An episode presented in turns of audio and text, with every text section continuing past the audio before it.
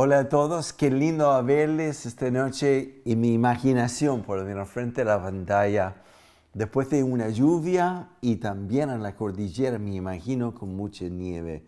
Es un día por lo cual agradecer al Señor, ¿no? En todo. Lo que podemos ver y lo que no podemos ver. Y es por esto quisiera esta noche continuar eh, con el tema de oración. ¿Para qué estamos orando tanto? Y en el pasado hemos hablado sobre el poder de oración, que, que Dios es un Dios soberano, pero también muchas veces Él ah, espera que nosotros actuamos. No es que como que oramos, que Dios arregle todo, etc. Él está esperando que seamos la respuesta de su de nuestras peticiones también. Y hay varias veces de la Biblia donde Dios interviene a favor de aquellos que interceden por su pueblo. Por ejemplo, en Moisés, cuando Dios quería simplemente destruir su pueblo por su rebeldía, por su cansancio de, sus alegados, de sus quejas, eh, llorar delante de él y, alegar por, por lo que faltaba. No, siempre eh, la tentación nuestra es ver lo que, lo que falta versus entender lo que ya tenemos. Así que en el caso de eh, Moisés, él intercedió, Dios cambió su opinión y debido a la oración de Moisés, Dios bendijo el pueblo. Hay tantas instancias. Así que hablamos del poder de oración, de la perseverancia. ¿Se acuerda cuando enseñé sobre esto que, que también Elías subió al monte de Carmelo y oró siete veces teniendo la promesa de Dios en su corazón? Y en la séptima vez el siervo de él finalmente vio la nube de lluvia que venía sobre Israel y la bendición sobre la tierra. También Daniel en capítulo 10 y 12 que había orado y, ayunado por 21 días, la perseverancia. Le dije que es como abrir la, grifa, la, llave de, de, nuestra ducha en la mañana y cuando empieza esta ducha sale solamente agua fría, pero fe es entender, especialmente si abrimos la llave de agua caliente, que va a llegar el agua caliente. Es lo mismo con la oración de perseverancia. Es orar por la promesa o la convicción que Dios ha puesto en nuestro corazón a favor de lo que Él quiere hacer. Sobre nuestra familia, miembros de la familia que aún no conoce a Dios. Y muchas veces cuando abrimos la llave de orar y no vemos el resultado, entonces ya, eh, inventamos razones de por qué Dios no nos puede escuchar. Pero Él está buscando aquellos que con persistencia mantienen la llave abierta y sigue orando, sigue perseverando hasta ver la bendición, los cielos abrir sobre nosotros. Y hoy día quisiera volver, como dije, a hablar sobre el poder de oración o lo que es cómo orar entonces en esto. Curiosamente, en la Biblia vemos que el último mandato de Jesús, la mayoría de los cristianos piensan que estas fueron las últimas palabras de Jesús. Cuando habla en Mateo 28, 19 y 20, dice, ah, y ahora me has dado toda autoridad y poder en el cielo. Ojalá que tuviéramos tiempo para hablar de estas dos palabras. Y en el cielo y sobre la tierra y después toca a los discípulos y dice, ahora les toca a ustedes que vayan y predican, evangelizan y etc. Estas señales les seguirán. En, en Marcos 16 habla de esto. Y pensamos que este, este, este gran mandamiento de Jesús fue sus últimas palabras. Y todos sabemos que las últimas palabras son lo más importante. Cuando yo era niño y iba al colegio, las últimas palabras de mi mamá a salir de la puerta de mi casa caminando hacia la escuela, que fueron 30 kilómetros, no, no fue tanto, fue como medio kilómetro de la casa, era escucharla y no hagas esto, no te detengas ahí, ten cuidado con, este, con el cruce de, de autos, etc. Porque es así importante. Las últimas palabras de Jesús no fueron, no fueron sobre la gran comisión, sino lo que dice en Lucas 24, 49. Y de esto quisiera hablar. Dice, ahora voy a enviarlos lo que ha prometido mi Padre, pero ustedes quédense en la ciudad hasta que sean revestidos del poder de lo alto. En otras palabras, es la gran comisión. Dios ha prometido la autoridad y poder, pero quédense en Jerusalén y esperen hasta haya venido sobre ustedes el Espíritu Santo, hasta que hayan sido revestidos con poder desde lo alto. Tremendo. Esperen, oren. Así que sabemos por la historia que los discípulos volvieron a Jerusalén y estuvieron 10 días orando y intercediendo. Es una cosa que ojalá que podríamos haber hecho como iglesia antes de Pentecostés, pero quiero hacer algo para luego involucrar la iglesia entera en un tiempo de orar y esperar en Dios en este tiempo. Porque el resultado de este tiempo de espera es lo que eh, son varias cosas. Eh, el tiempo de 10 días de orar, mantener la llave de agua caliente abierta por nueve días y medio o tres cuartos, salía solo agua fría nomás. Pero la persistencia de ellos, ¿qué hubiera pasado como en el caso de algunos que Pablo dice inicialmente habían 500 personas que vieron la ascensión de Jesús, oyeron estas palabras, vuelven a Jerusalén, quédense ahí y orar. Pero solo 120 esperaron hasta que finalmente llegó agua caliente, hasta que llegó lo que Dios había prometido. La perseverancia es tan, tan, tan, tan importante. Así que vemos esto. Eh, ¿Cuál es el fruto de este tiempo de oración? En Hechos 1.14 ah, dice, de allí, cuando se juntaron para orar, el fruto de esto es el resto de los acontecimientos del libro de los hechos. O sea, los hechos no por los apóstoles, sino del Espíritu Santo sobre los apóstoles. Todos los otros 27 capítulos es fruto de esta reunión de oración que empieza en capítulo 1. El segundo fruto esto está en capítulo 2. Y de eso quisiera leer también eh, sobre este tiempo de orar cuando finalmente se abre la llave de los cielos y empieza al Espíritu Santo a, derramarse sobre los apóstoles. Dice en capítulo 2, versículo 1, cuando llegó el día de Pentecostés, estaban todos juntos y en el mismo lugar, y de repente vino del cielo un ruido como el de una violenta ráfaga del viento y llenó toda la casa donde estaban reunidos. Y se les aparecieron entonces unas lenguas de fuego que se repartieron y se posaron sobre cada uno de ellos. Y todos fueron llenos del Espíritu Santo y comenzaron a hablar en diferentes lenguas según el Espíritu les eh, concedía expresar. Y, y ahí lo que sigue es que vinieron multitudes de personas en Jerusalén a ver lo que estaba pasando. Así que dos o tres cosas pasan como resultado de esta perseverancia en oración.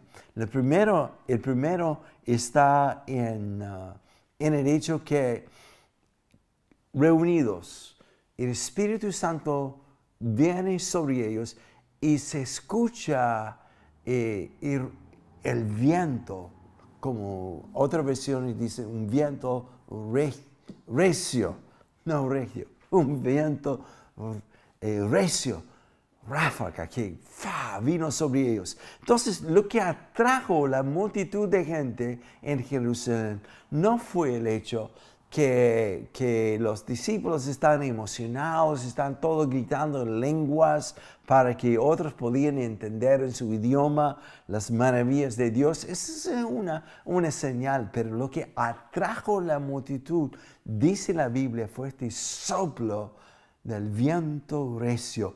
Y una palabra en griego, este ráfaga, es como el rugir del cielo sobre la ciudad. Dios declarando, ha llegado el reino y sopla sobre ellos. Pero este sopla no es como una brisa suave, en este caso es el rugir del león de Judá.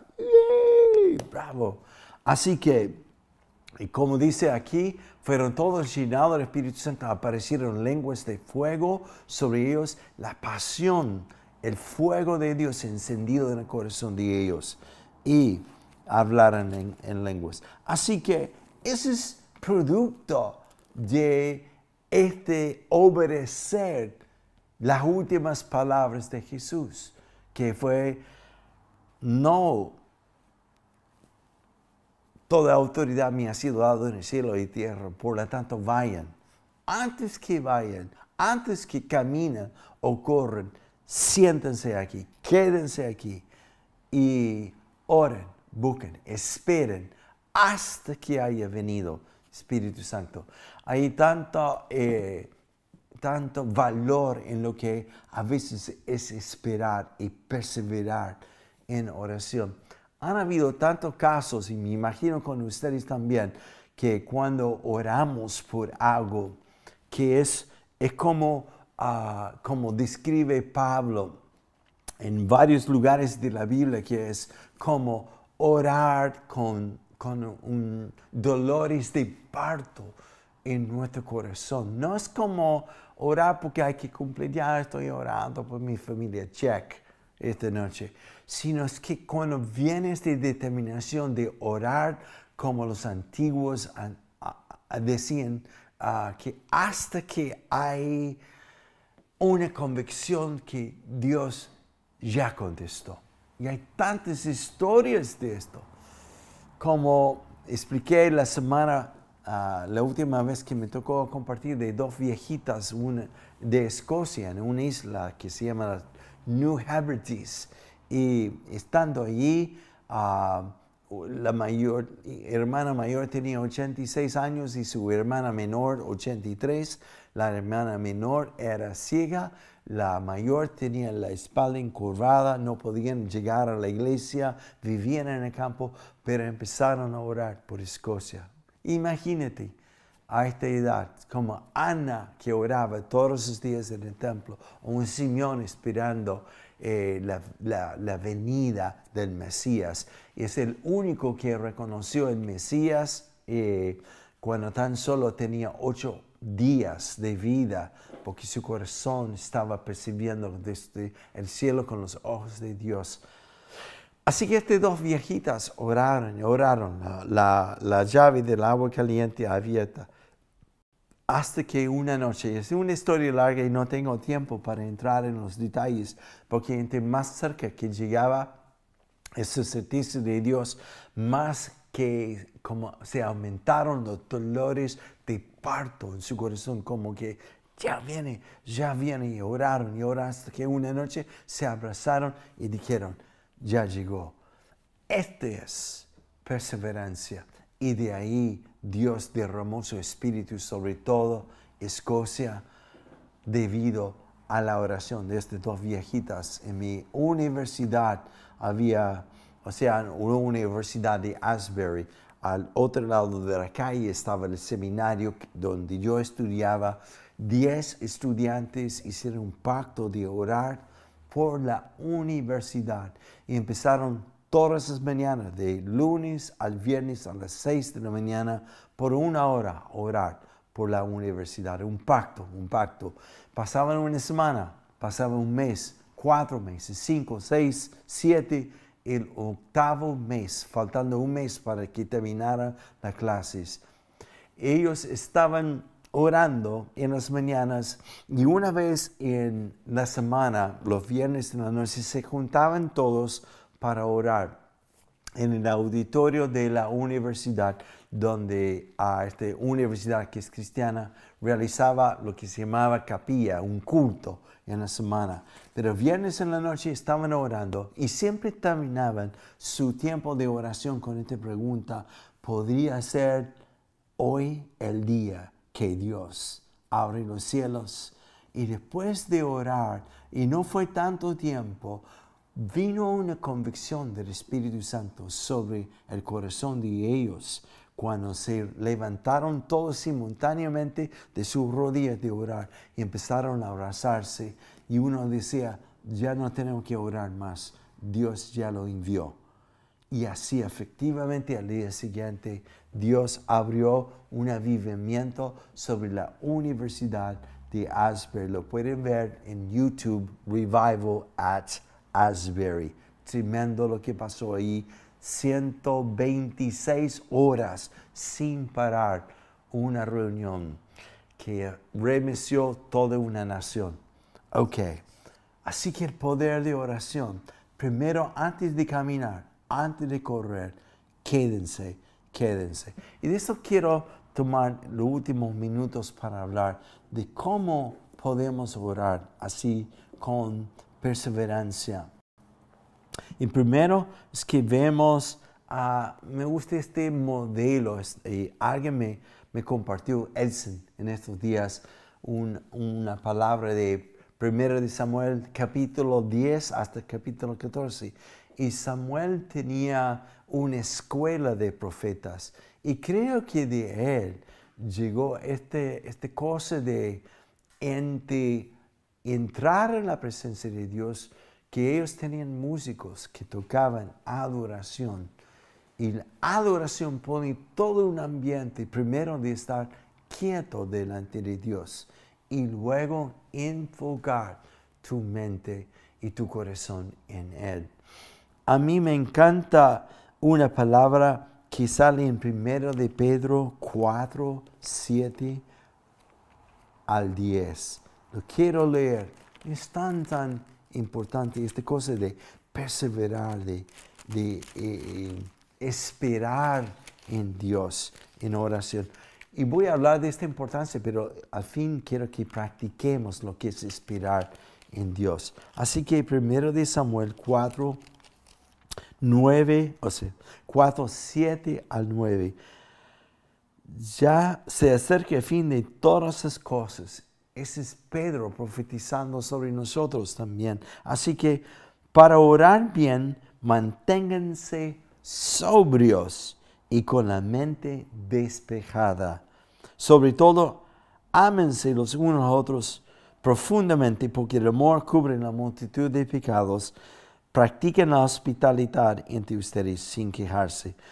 Esta palabra, versículo 7, así que para orar bien, manténganse sobrios. La palabra sobrio aquí significa no con una cara larga, con cenizas sobre la cabeza, es como, como en la palabra sobrio significa una persona desintoxicado de alcohol, en el caso de alcoholismo entonces también es como desintoxicarme de tantas distracciones durante el día.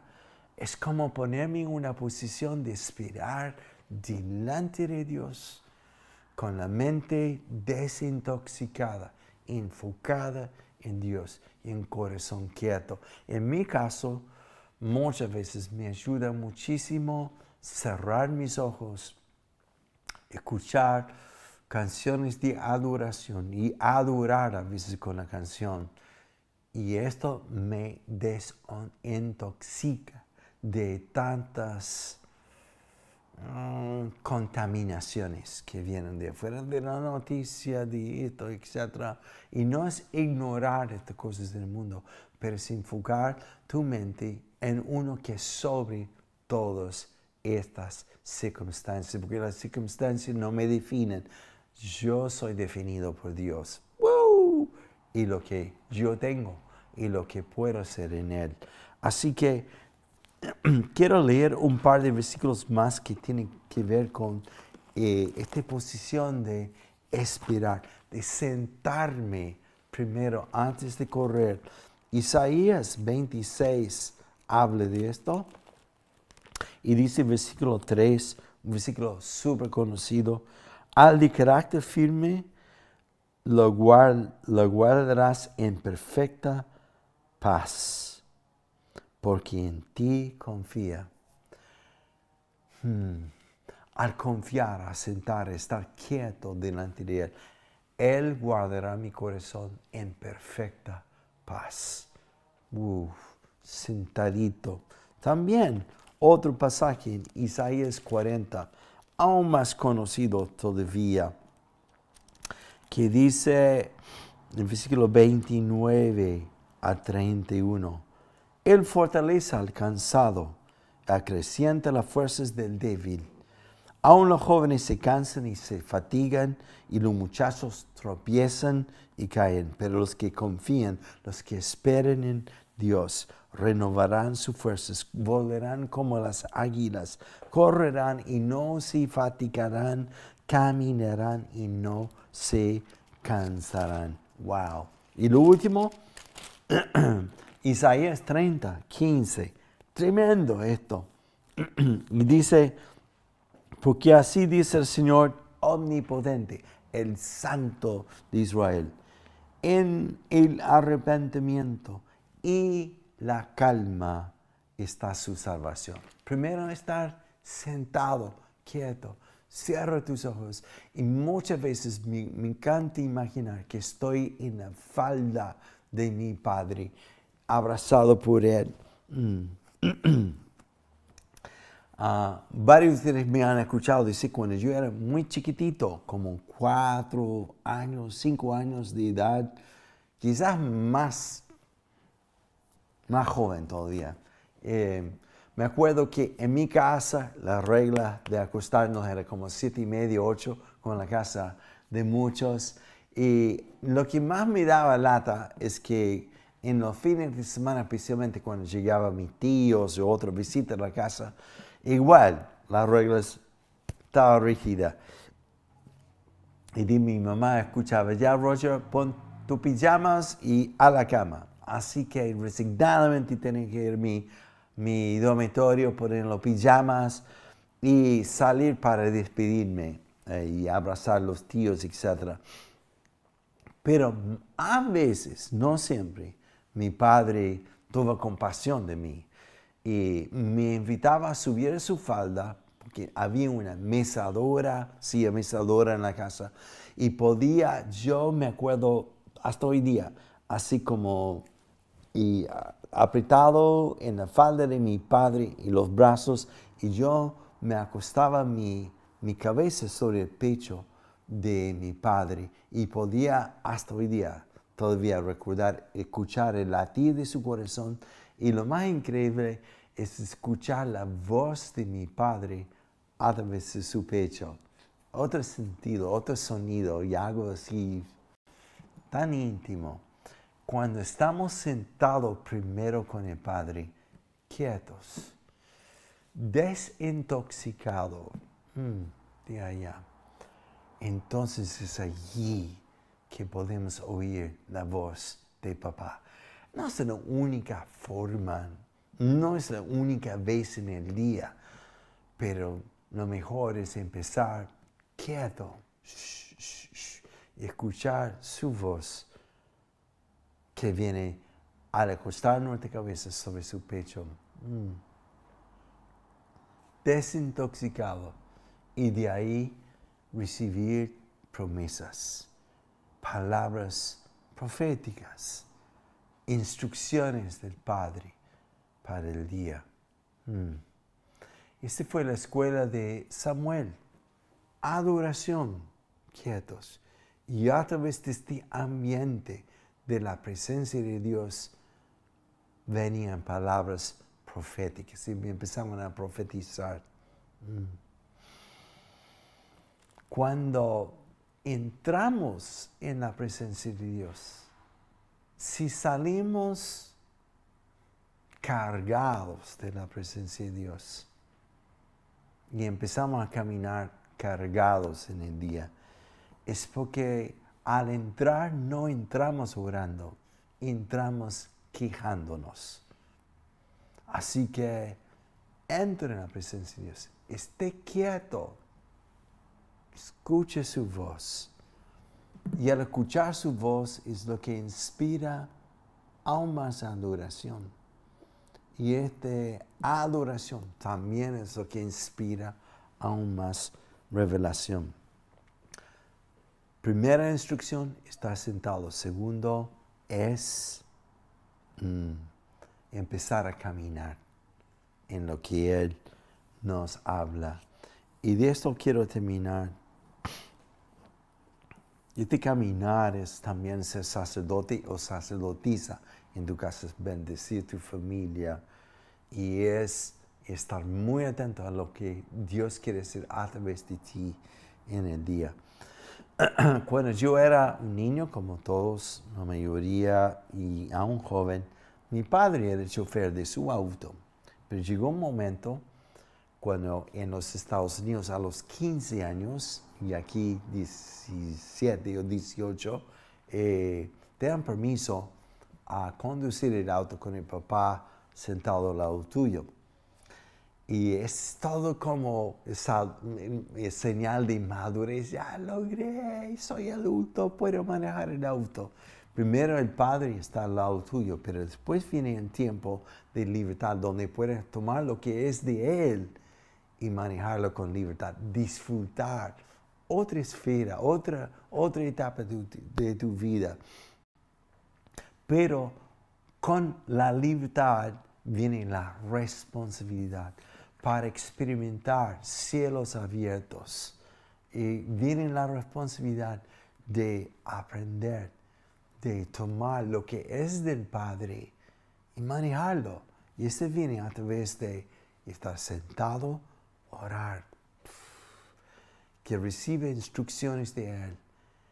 Y luego, aún solito, se como manejando lo que Dios me ha dado, los dones del Espíritu Santo, el fruto del Espíritu Santo, todo con el fin de experimentar los placeres del reino, una libertad y un sentido de, para esto fui criado.